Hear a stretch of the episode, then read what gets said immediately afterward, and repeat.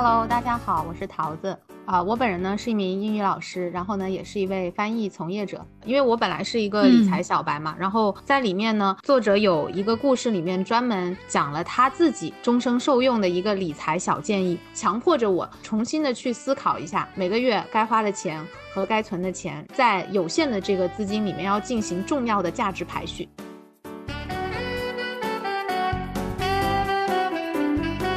很多书其实它都是说，哎，李嘉诚每天几点五点钟坐到办公室啊，科比四点钟在那打球，啊，他不只是描述了这样一个现象，他还告诉你如何让你五点钟起来写作。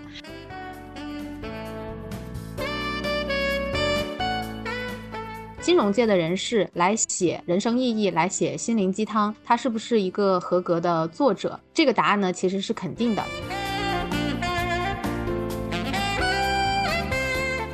如果越想要控制你这些不来自于你自己的东西，你就越痛苦，你的负面情绪就越多，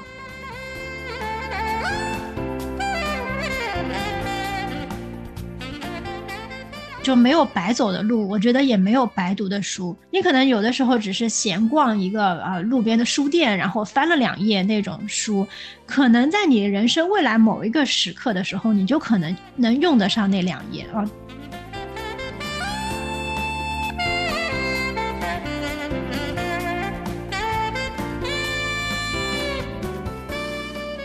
不是都说女儿是爸爸的小棉袄吗？你们两个都没有在小时候向父亲去这样表达自己的爱意吗？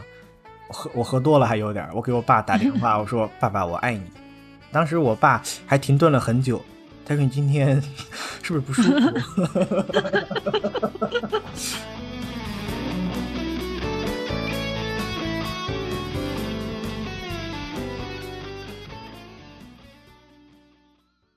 ？Hello，大家好，我是诗诗。大家好，我是小罗。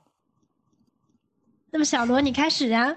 对，哦，是我开始是吗？大家好，大家好，跟大家介绍一下我们今天的背景。今天呢是在一个非常特别的节日——七夕。今天呢也是好几个女孩给我发了微信之后，哎，我才知道这么一个节日。那这个节日为什么和施老板以及我们一个神秘嘉宾在一块儿录节目呢？因为今天我们要推荐一本书，这本书的名字叫做《全情投入》。它是一本我非常赞同的关于生活的理念啊，以及价值投资的一些态度，包括对于投资啊一些知识的介绍。所以今天我们就请到了我们的嘉宾译者桃子老师。桃子老师好，Hello，大家好，我是桃子啊。我本人呢是一名英语老师，然后呢也是一位翻译从业者，所以非常高兴以全情投入译者的身份来参加今天的节目。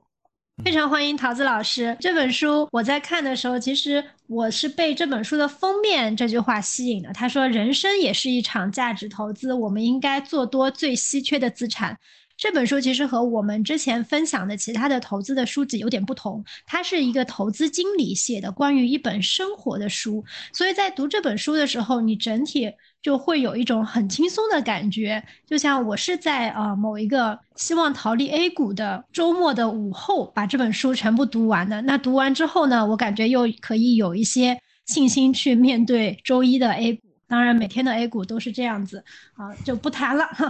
那这本书呢，整体它其实讲的是这个投资经理啊，他从他在苏联出生，然后后面移居美国，伴随着他不断的成长，他的父亲、他的呃妻子、他的小孩儿，包括说他对生活的一个呃哲学上面的一个思考。以及他对于习惯、对于理财所有的一些感想，整本书呢可能会有一些散，但是其实你在总体贯穿上面就特别应和他的这个书的名字，就是全情投入人生最重要的事。我想这本书上面写的都是对于作者来说最重要的事。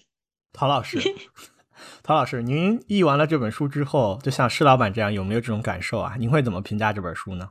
嗯，我是以一名译者的身份来读这本书的。呃，首先呢，我感觉它并不是一个非在金融领域非常专的一本书，因为作者他本身呃也在介绍里面说这是一本非投资的书籍，但是呢，他又是以金融界的一个从业人员的身份在讲他自己的个人成长，他在金融领域的经历，包括。他自己的一些人生体验。所以，如果我要去推荐这本书的话，可能我会从两方面介绍，比如说金融界的人士来写人生意义，来写心灵鸡汤，他是不是一个合格的作者？这个答案呢，其实是肯定的，因为在这本书里面，你就会发现他有非常良好的写作习惯，而且在十多年的这个投资生涯中，他也不断的给自己的客户还有亲朋好友会发送各类的关于投资啊，然后关于生活见解的一些些邮件，所以他是一个合格的作者。啊，那另外一方面呢，其实也是更重要的原因，就是说我们为什么要听金融界的人士来讲人生意义，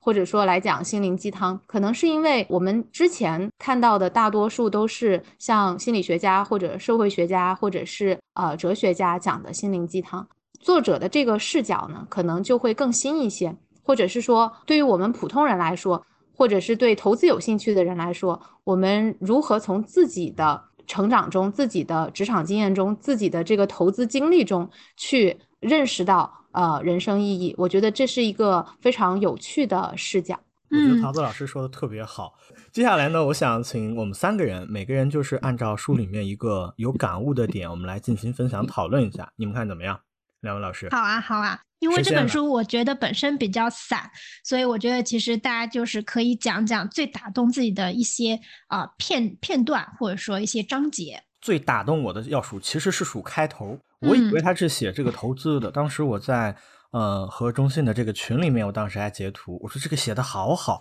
因为他有一句话，桃子老师在推荐别人看的时候说，金融界的人去写这个书，他是不是一个合格的作者？我觉得他一定是，因为你知道做资产管理最重要的是什么吗？他也是做人最重要的一个品质，就是诚实。嗯，诚实面对自己。他开篇是这样讲的：他说他会强调，他会非常的真诚，非常的坦诚，真实讨论对于投资、生活两个方面的观点，像对待家人和亲戚一样，卸下防备来讲我们的故事啊。这一点当时我看了之后就好感动啊，所以这是我最打动的一点。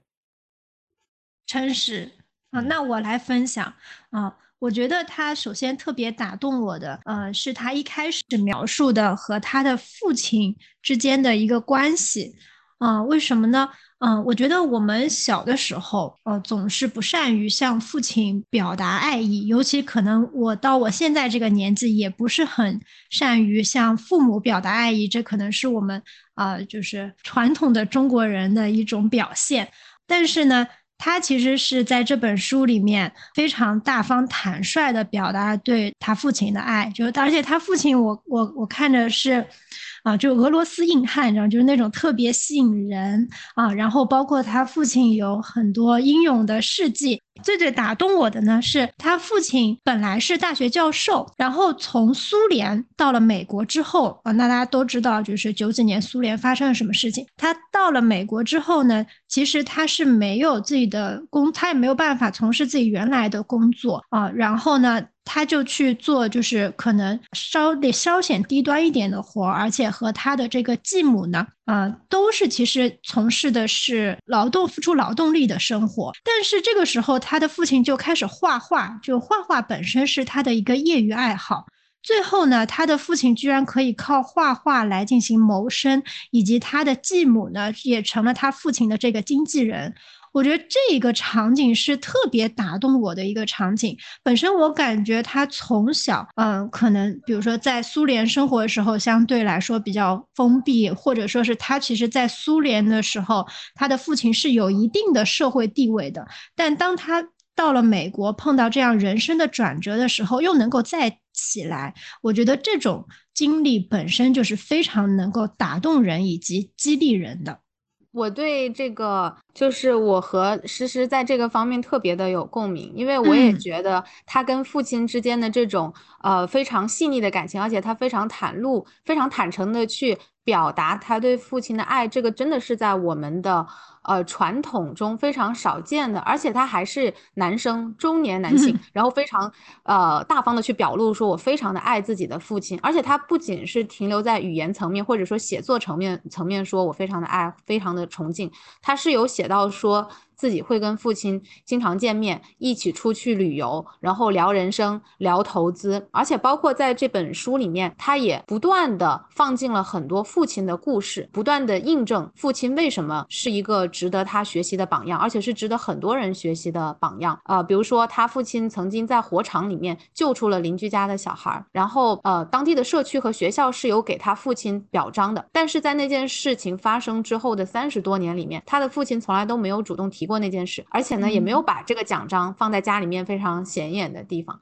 就说明他是一个非常自谦而且自洽的人，就是他有这么好的品质，呃，在这个家庭里面，然后呢，他的儿子呢也不断的在自己的成长中把父亲当做榜样，比如说他呃在书中也会反复提及，他每当遇到困境的时候，他都以父亲的视角去思考，我的父亲会怎么做，我应该怎么做，嗯。这个让我确实印象非常深刻，而且也贯穿了这本书的前后。不是都说女儿是爸爸的小棉袄吗？你们两个都没有在小时候向父亲去这样表达自己的爱意吗？我分享一个我的故事，你们先，我不要笑我好不好？嗯，比个 OK，比个 OK 先。OK，OK，OK。我有一次啊，就是。我那个时候应该还没到二十岁啊，但但是但我实话实说，我饮酒了那天，我喝我喝多了还有点。我给我爸打电话，我说：“ 爸爸，我爱你。”这是真实发生的事情，我记得很清楚。嗯，呃，我说了这句话之后，我现在再说的话，我可能内心还有点感慨。当时我爸还停顿了很久，他说：“你今天 是不是不舒服？” 然后，然后，然后也没有什么，但是我当时应该是清醒的，我应该没有完全喝醉。我我到现在都记得我当时干了一件什么样的事情。我从小就是一个特别善于表达自己感情的人，就像我喜欢一个人啊，当然讨厌一个人会从行为上做啊，不会说，都我都会特别善于把它表达出来。而这本书中作者讲的关于这个父亲的这样的一个故事，我的看待的角度倒是和两位不太一样。是吧？刚刚有讲到。他的父亲原来是在那个国家是一个高校的教师，和桃子老师是呃一样的这个职业嘛。然后甚至在那个政治体制之下，他们家在那个城市生活的还不错。比如说，他的父亲遇到什么事儿，总是能够找到当地的一些管理法规的一些人来解决这样的一个问题。但是后来发生了一些故事，然后他的亲戚帮他们移民到美国之后，他的父亲依靠这个爱好画画来养活全家人，这一点还不是这个结果，还不是打动我的。尤其是他帮助他的继母。他的继母在酒店整理床单的时候，就是诗诗说的那个劳动力工作。他下了班之后，或者说他结束了忙碌之后，去帮助继母去整理床单。当时我觉得这个细节是很打动我的啊，因为有这个父亲啊，他所表达出来的，我感觉他感情很细腻啊，很细腻，你们不觉得？然后他也很全心投入，这一点是我观察到的一点，倒不是说他最后养活了自己。还有一点，就有一本书，就是之前我推荐施老板看的，就是《纳瓦尔宝典》，我要是没记错呢，他也是从一个。比较不太好的这样的一个阶层，然后成长起来到硅谷的一个风云人物。这本书最后给我看下来的一个感受，也是给了我一些激励。即便是你到了一个陌生的国家，然后你也不懂当地的语言，你也没有谋生的技能，你甚至没有在当地可以拿得出手的文凭，可以使用上的敲门砖，你也可以通过全情投入自己所热爱的工作。积极的去寻找机会来实现自己的人生梦想，这个对我来说是打了一罐鸡血的啊！因为前段时间我天天嚷嚷着要躺平，我跟你讲，这个躺平我喊的是最最声音最大的，但是其实啊，我其实还是挺卷的。我卷呢，我要再坦白一下，我不是全情投入的卷，我卷是因为这他妈实在是躺不下，我得花钱。所以我才学，但是我发现他是真的去热爱投资。我要跟大家分享一个书中我观察到的一个细节。作者讲他非常喜欢听古典音乐，在每天早上五六点起来之后，会听着古典音乐，打开耳机，煮一壶咖啡来写作。他坚持写作和早起以及听古典音乐，这这个给我我很大的启发。因为我前段时间也在整理书稿，我们在上一次路费的时候我提到过，我我很痛苦，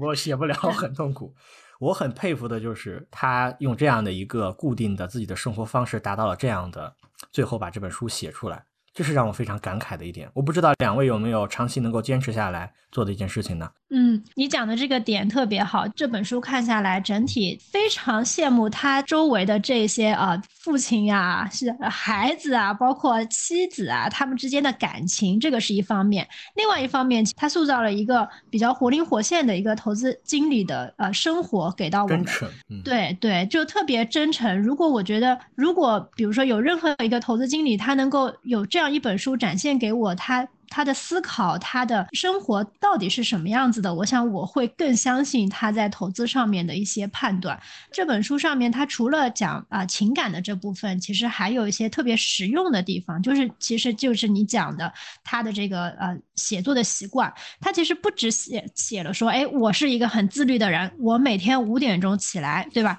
很多书其实他都是说，哎，李嘉诚每天几点五五点钟坐到办公室啊，科比四点钟在那打球。啊，他不只是描述了这样一个现象，他还告诉你如何让你五点钟起来写作。这个里面就他就涉及到一个叫习惯的三层思考。他讲第一层呢，作为一个习惯来说，其实是设定一个目标，以及说专注一个结果。比如说我要起来五点钟起来写作，它就是一个目标。但是这个习惯并不会因为你设定这样个一个目标，它就能达成。就到了第二层思考，第二层思考呢是建立一个系统。他说你不会成为你设定的目标，而你会回归你遵循的系统。它的系统就是我的这个习惯，我的这个系统就是我每天五点钟起来，我写两个小时的书或者读两个小时的书。以及说，我五点钟起来，我先泡一杯咖啡，然后我开始写书。其实它的每一个步骤都会形成你的这个固定的一个系统。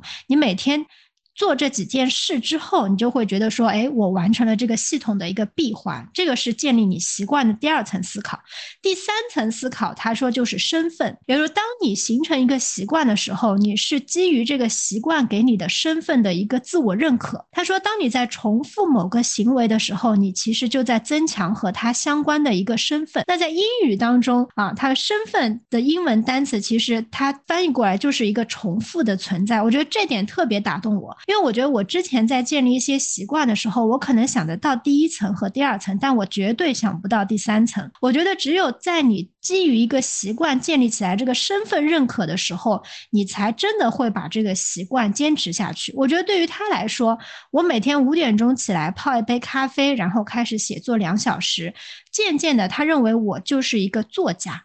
那他基于这个作家的这个身份，他会更加坚持，作家就是应该每天五点钟起来。所以我觉得。这个特别实用，我想我以后在建立任何习惯的时候，比如说和小罗做播客的时候，真的，我们一开始在 做的时候，我都不想写了。然后小罗每次都要说我现挂，而且他真的很卷。他在刚才陶老师上来之前，他还在让我重录片头片头的那个那个声音。但是我觉得，我读了这本书之后，我要建立起做播客的三层思考。就首先，我是一个主播，我要认同我的这。这个呃身份，然后在此基础之上，我觉得我会把这个东西越做越好的，我也会准备的尽可能的完善，这个是我觉得特别实用的一个地方。那陶老师，你觉得在这本书里面对你来说比较实用的一个点是什么呢？好，我也来分享一下我非常受益的在理财方面的，因为我本来是一个理财小白嘛，然后在里面呢，作者有一个故事里面专门讲了他自己终生受用的一个理财小建议，我觉得也给我做了一个非常重要的提醒，它呢叫做呃家庭偿债基金。其实也不单是针对家庭了，对于个人也是的。他就说，呃，我们以往做家庭预算的时候，只会把目前的固定支出计算在内，比如说水电费啊、房租房贷呀啊之类的日常支出。但是我们没有考虑到，可能五年以后、十年以后，我肯定是会有一笔固定的支出的。比如说，呃，你五年以后要到外面去求学，或者是说你五年之后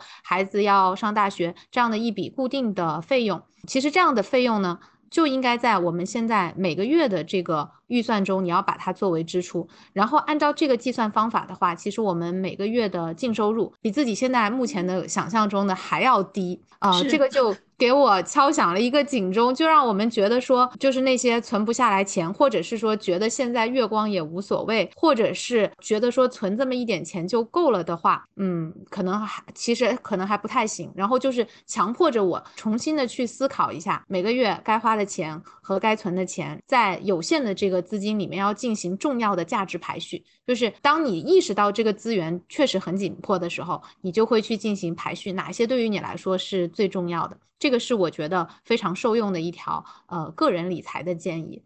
啊，小罗，你你讲讲你你现在在做支出预算的时候是不是月光？对于这一条的一个感想？对于这一条的感想，今天不是七夕嘛？就有一个姑娘刚你你今天绕来绕去都是你做了做了好几次，到底 到底有特殊的安排，到底有多少个 姑娘？一个有关系，跟这个有关系。有一个女孩，她问我，她说：“你今天什么安排呀？”我说：“我今天没有安排，我要回去录播课。”到家之后呢，我就想起来，我实话实说啊，我回顾一下，我从小到大，我活了这么二十七年了，今年二十七岁，我一次七夕都没有过过。我不是分手了，就是在等待恋爱之中。我盘算了一下，我真的没有过过。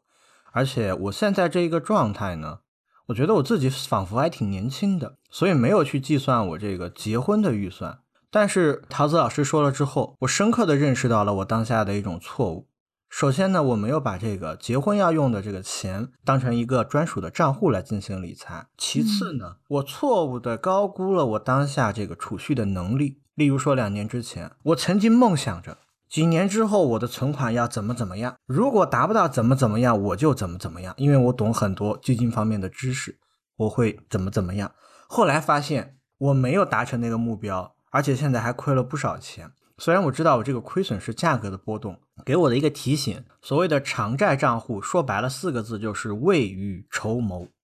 提前为未来的未知布局。哎，陶子老师。你看着很年轻呀，你你你你已经实践了这个吗？我想问一问，这账户实践了没有？没有啊。哦，也没有实践。我存钱是非常随机的，就是我我之前的存钱是不规律的，就是每个月，比如说我花剩下的钱，我会把它存起来，然后每一年的年终奖我会把它存下来，但是我不会。就从作者的那个层次去思考，说你有没有想过，你五年或者十年以后肯定会有这笔固定支出的。比如说，有些人，你你，比如说是开车的人，你五年或者十年以后你肯定会换车的呀，因为你不可能五年十年以后你突然没有了开车这个习惯，对吧？或者是比如说，对于我们在学校里面的老师，可能还没有拿到博士学位的老师来说，你可能在五年到十年你要去读个博，这可能就是一笔固定的支出。或者是说有了孩子的同事啊，那那个孩子在某一个阶段的这个费用肯定就是一笔固定支出。你不能想着说我哪一哪一年我再去想办法筹这笔钱，而是说既然那笔固定支出它已经注定要发生了，那你就从现在的每个月开始为它做好准备。我以前可能就没有想这么多。我就问一个简单的问题：你们俩有记账的习惯吗？谁先举手谁先说。举手呗。那我举手了，桃子老师好像懵了。我有记账的习惯，我已经记了有四五年了吧。因为我本来就不是特别爱记账，我曾经尝试过，然后后来发现，就是现在的嗯电子支付手段，包括银行的这个系统，已经非常详细的帮你。就是记录了，记录了这个内容啊。我只要去看的话，哦，我想诗诗问的是不是说我们有没有回顾自己的记账，就是每个月的支出大概是多少这种习惯？没有。其实我想带出的是说，嗯，我觉得其实要有呃做本书作者这个偿债账户的这个呃理解的话，其实对于大多数的人来说，我相信都没有做。对于未来的支出，大家的感受上面都是很淡的，就是或者或者你觉得他还不着急啊。但是我觉得从理财的第一第一步其实应该是开始记账，就我自己是这样认为的，所以我也有很长时间的记账的这个习惯。然后，其实记账当中呢，你其实就可以在这个记账当中把这个偿债账户的这部分给留出来，或者说，其实我们也会非常提倡一些，就是比如说你五年后、十年后要用的钱，你可能现在开始定投一个基金。啊，用这种方式来给自己强制储蓄。我们之前其实讲过啊，关于定投的一些课题。我始终坚持的观点是，定投它是一个储蓄，它并不是一项投资，它是为了让你每个月存下来一点钱，然后作为未来账户的一个储备。而存在的这样一种理财手段，对，所以我本身问记账的话，其实是想看看大家有没有最初最初步的一些理财的习惯的建立。我始终认为记账是理财的第一步。好的，一会儿就去翻一下我的支付宝记账的那个 那个页面。对，其实桃子老师说，对，现在有很多的手段是可以来作为你不用，我们不用每一笔都明细去记账，但是其实可以每个月记一个大概，包括说把你要读博士的钱，其实也可以开始留出来。其实现在很多的理财的 APP 上面，它都会有分账户的，也就是你往不同的账户里面存不同的钱，你你给可以给这个账户来做一些命命名。啊，比如说给爸爸存的钱，给妈妈存的钱，其实都可以。大家可以用身边这些小工具来给自己建立这些习惯。因为其实我觉得讲理财的栏目可能真的非常多，书也非常多，但是真正有多少人看了这些投资理财的东西之后，真的去开始记第一笔账？我觉得这个动作反而是很重要的。嗯，就像本书的作者说的。他一开始五点钟也是起不来的，但是他其实就每天我坚持说，哎，我五点钟我要让自己起来，一直坚持，他其实最后就有了一个作家的一个身份定位。嗯，有道理。除了关于长债账户之外，还有一个细节，我想跟两位老师分享一下，就是他在和自己孩子相处的过程之中，有一段经历，我不知道桃子老师还记不记得，上次给我讲过，就是带女儿去打球的那个，可不可以再讲一次？哦，就是呃，作者呢在这本书里面还谈到了非常多跟子女的故事，然后呢，其中他谈到和子女的故事的时候，也不是以一个居高临下的父亲的身份，或者是以一个教育者的身份，我要怎么怎么去教育孩子的这种身份去聊的。他你会从他和子女的相处中看出一个，就是他们的家庭地位其实是非常非常平等的，而且呢，他也会非常积极的从孩子们的身上去学习他们的优点。啊，比如说，就是有一次他跟女儿去参加这个排球比赛，但是女儿当时因为新进了这个队伍，是板凳球员，他在场边看到女儿不能上场，心里面就非常的难过，而且呢，他就在设想说，女儿内心一定非常非常的痛苦，非常非常的煎熬，他巴不得就把女儿从场上拽下来去别的地方玩，但是他就发现女儿其实在场边有在那里给他们队友。鼓劲儿，加油！然后呢，比赛结束了以后，女儿其实整体的状态是非常高兴的。她就很好奇，就说：“你都坐了这个一整个比赛的板凳了，你怎么还这么高兴啊？”然后女儿就跟她说：“因为我是这个队伍的一份子呀，我们赢球了呀，我也是这个集体中的一员啊。”然后她的父亲就非常的惊讶，因为他觉得他的女儿竟然有这么强的这种集体荣誉感，而且呢，她能够在这个集体里面，她是以一个集体的呃得失。来看待，就是把自己放在这个集体的得失中，而不是看说我自己个人有没有在这个比赛里面玩的开心，所以就让他觉得非常的感动，而且呢，他就能够非常自豪的说出，如果将来有任何一个团体里面有他的女儿的话，那一定是一个他女儿一定是这个团体里面特别宝贵的财富。嗯嗯，我读到这一段的时候，我就在想。就有其父必有其女，就他的父亲每天这样思考，相信对他的女儿也是会有很大的影响的。但是我还是觉得这个这个到底是不是一个小孩能说出来的话，就很羡慕啊！就是怎么能养到这么好的一个女儿？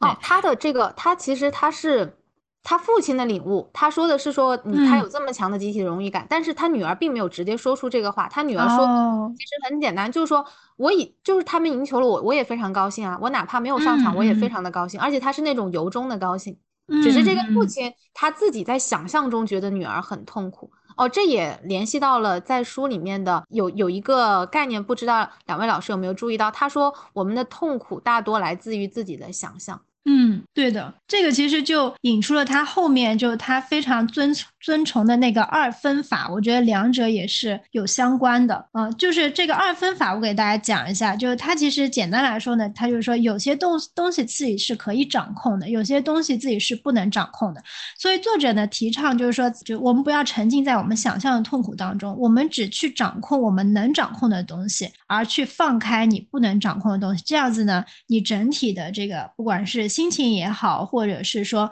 呃，就是整体的一个感受也好，都会非常好。我觉得这个对我来说也是一个很大的启发。主要是应用在什么方面？是老板？主要就是应用在可能就如果是最近的话，可能就是播客评论有点两极分化上面。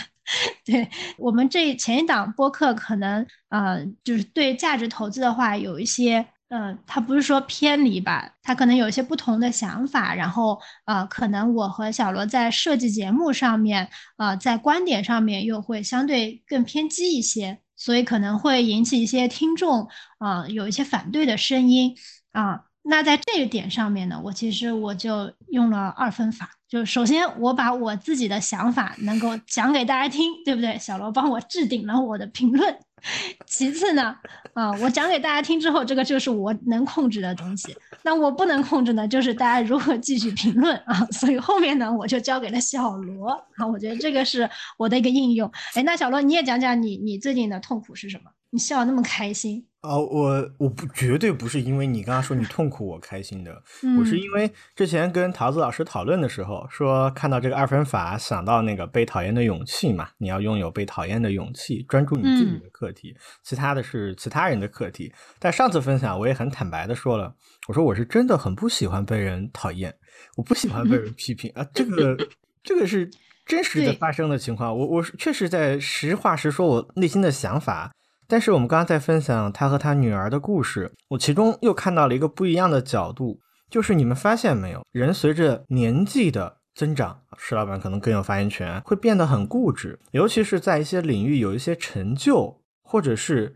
在金钱上有一些获得感之后，会变得非常的固执。我身边就有很多这样的人。他们往往会听不进去别人说的话，但是这个作者给我的感觉就是，他可以听得进去，甚至是他感受到他女儿的所作所为带来的正面的影响，并且去改变自己。这一种自谦、学习、保持自省的态度，是我真的要学习的一点。我有一个观点，我不知道两位老师赞不赞同，就是人的每个天啊，他的观点啊都是更新的，都是动态的。你的一些潜在的一些品质，举个例子，比如说像我，我可能有时候过于活泼了。我曾经在机关单位的时候，我们领导就就处级领导就不是很喜欢我，这也没什么大不了的，他听不了这个播客。你看我现在说还似乎有一点不屑，那这个可能就是就是我有一些品质的问题，就我每天都会都会在自省。我的观点就是人可能每天都需要自省。桃子老师，就是你对于二分法，包括你也看过那本《被讨厌的勇气》。你对于这样的一个观点，这样一种应用，你是怎么看待的？讲点讲点之前不会跟学生说的话，毕竟我们也不认识学生。但是学生可能会听到，哎，没关系，让学生听吧。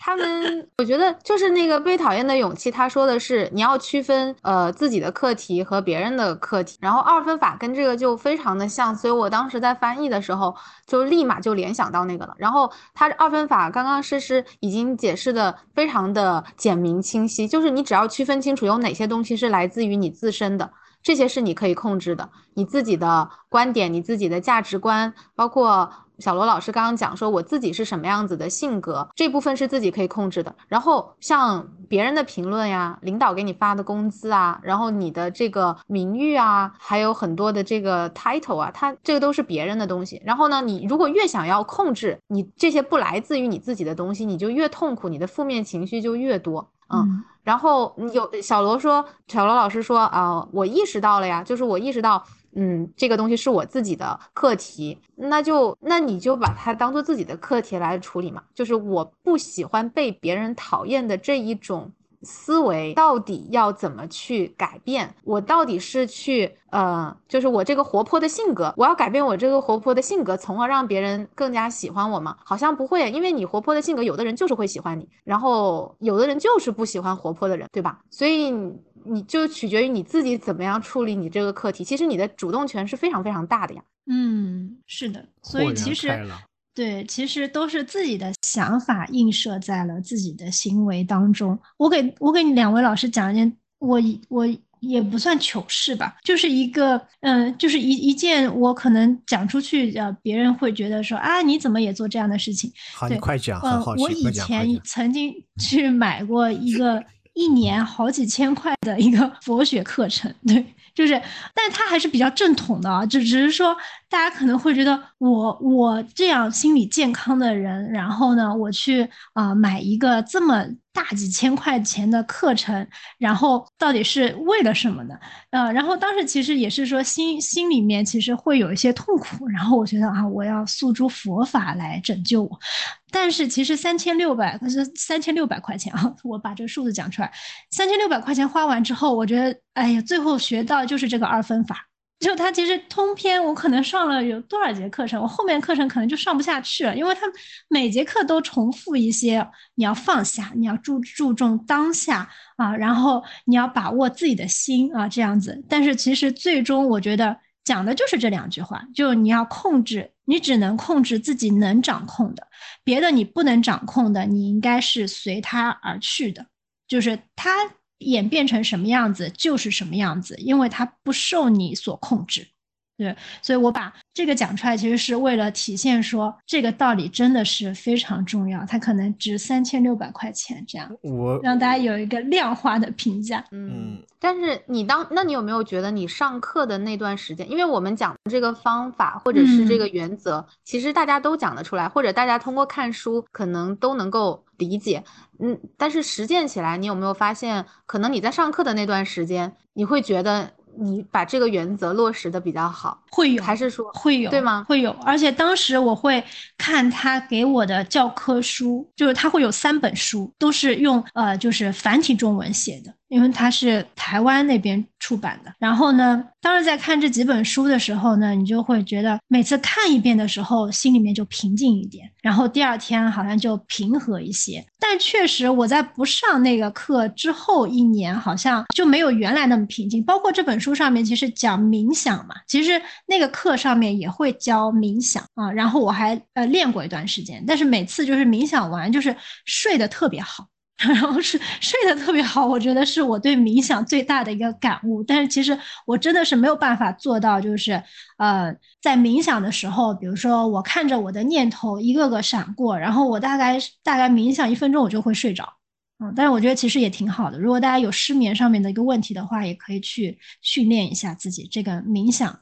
好，因为作者也有在书里面讲冥想，然后讲到。所谓冥想，让他从一个活在过呃活在未来的人，变成了一个活在现在的人。因为他曾经也是一个非常紧绷的人，然后总想着自己的投资目标到底是什么，去旅游的时候总想着下一站在哪里，下面要去看什么，就非常的紧绷。然后他后来发现这种状态不对，而且呢还产生了很多的痛苦，然后就通过冥想的方法，让自己慢慢的成长为一个活在当下的人。然后，因为我们现在的话来说，可能就是活得更有松弛感一些。他在投资非常波动非常大的年份里面，呃，一个是一二年，一个是一五年，而且那个时候刚好是他的事业上升期。他应该是在二零一四年成为公司的 CEO 的，然后就在二零一五年的时候经历了非常大的一个投资波动，然后他当时整个人就是身心都非常的痛苦，然后描述了那一次的经历，然后也描述了自己是怎么走出来的。对，我觉得那这本书其实值得现在很多 A 股的基金经理来看，应该也是比较痛苦。大家讲的就是，呃，他通常都会讲活在当下很重要啊，但其实这件事情真的是需要，嗯，你不断的去提醒自己这件事情，然后不断的去实践，因为。就是想讲起来很容易，做起来很难，所以才这么值得我们在每一本书当中都来体会它的精髓。而且还有一点啊，我特别喜欢，我们在分享，无论是他跟女儿相处，还是这个偿债账户，大家不同年龄段、不同经历的人，看到这本书中的点，体会感是不一样的，分享出来觉得很有意思。刚刚两位讲到了二分法，还有这个他要冥想的一些方法。我看到书中他还写了一个思想斯多葛哲学，斯多葛，它是什么呀？我没看懂。它就是一个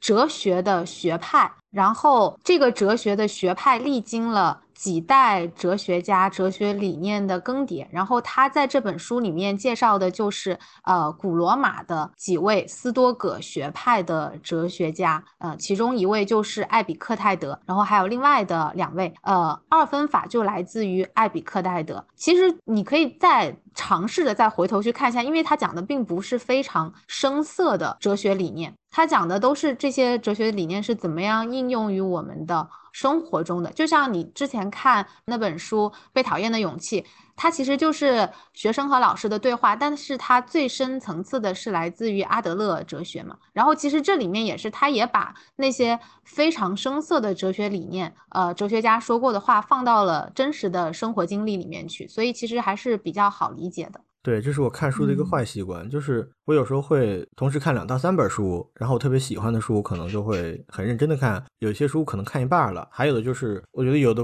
不感兴趣的一个部分，可能我就跳过了。比如说这本书，我们讲了很多这本书中的一些让人受人启发的一些观点，我再讲讲，其实我对这本书也有一些疑惑吧，或者我觉得有一些段落不太适合我。就是我总的看下来之后，我觉得作者是一个。已经步入到中年，然后事业也很好，家庭也很美美满，也有孩子，每年还要出国去旅游、去滑雪。那我现在一个状态，我其实就是一北漂的孩子，我现在都没有 都没有一个好的住的地方，所以我肯定做不到他那种心态是认真的。这个也是实话实说嘛，就我的这个心态。当然，他经历过我这一段时间，但是后来这是他的一本非投资的第一本书嘛。然后也想写了很多在之前意外的有第一个孩子的时候一些故事，但倒跟我这个共鸣倒不是很深。我可能比较焦虑啊，或者说过得不太自洽呀，可能因为我更关注我自己。我看书的最终的目的啊，你们也都知道，我看书很功利性，我希望能够得到一些方法论，或者得到一些新的观点知识，能够改变我现在的生活处境，能让我过得越来越好。因为书中的每一个观点、每一个方法，其实不太适合所有的人。就像上次我告诉大家，他有写到他每天五到六点起来听古典音乐，然后去写书。哎，我这段时间也尝试了呀。结果是什么呢？我楼下的这个老太太 在早上跑过来，咚咚咚敲门，说：“小伙子，我有心脏病。” 你在家干嘛呢？就咚咚咚，因为我那个是家庭音响，你知道吗？它有重低音，就咚咚咚啊！我我我就再也不放了，现在就放了，用了一个小的天猫精灵来听播客。所以总的看下来，这本书有赞同的地方，也有暂时不适宜我看的地方。嗯，我觉得你你总结挺好的。我有一些感受跟你一样吧，就是我我是呃全全本整本书看的差差不多都看完了，但是最后古典音乐那一趴我没有看。就它后面最后一章节是讲各个呃古典音乐家，然后呃他们的一个呃崇尚的，就是他们的这些作曲家呃什么柴可夫斯基啊、李斯特啊、什么肖邦的两面啊，这个章节我确实。啊，尤其它又是最后一个章节了嘛，所以我就没有看，因为本身我对古典音乐呢，嗯，没有那么高的造诣，就就像我去呃，可能看一些画展的话，我确实看不出来，这说句大实话，就确实看不出到底有什么差别啊。但是我不妨碍说，我可能推荐大家去看这本书。就我我看书呢，其实和小罗可能就。不太一样，因为我已经经历过他那段焦虑的时时光了啊，然后到这个年纪呢，发现也没啥用哈，所以呢，就可能就不那么焦不那么焦虑了。所以我我有的时候看书，什么人能够花三千块钱、三千六去买一个书？那不是你的糗事，你就是来炫富的啊！你肯定过了这个阶段了呀。那我这个阶段能花三千六去买这个课吗？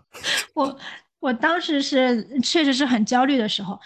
但是就其实过了那阵就好了，所以我就想说，我有的时候看书呢，可能就尤其是现在看书，可能就没有那么功利性，或者是说不是去为了学会像技能去翻一本书，但是反而你会觉得，呃，就像那那句话说的，就没有白走的路，我觉得也没有白读的书。你可能有的时候只是闲逛一个啊路边的书店，然后翻了两页那种书，可能在你人生未来某一个时刻的时候，你就可能能用得上那两页啊。这个可能是比较比较虚、比较虚或者比较玄的一个说法，但是我确实在人生很多时刻，你就会发现，哎，就是我三四年前或者几年前偶尔看到的一篇东西，或者说偶尔学到的一个技能，现在就用上了。所以我一直在积累，说，嗯，就不同的。就是不同的书，我其实都会去翻一翻啊，有的翻的深，有的翻的浅，但是我觉得并不妨碍大家去看一本，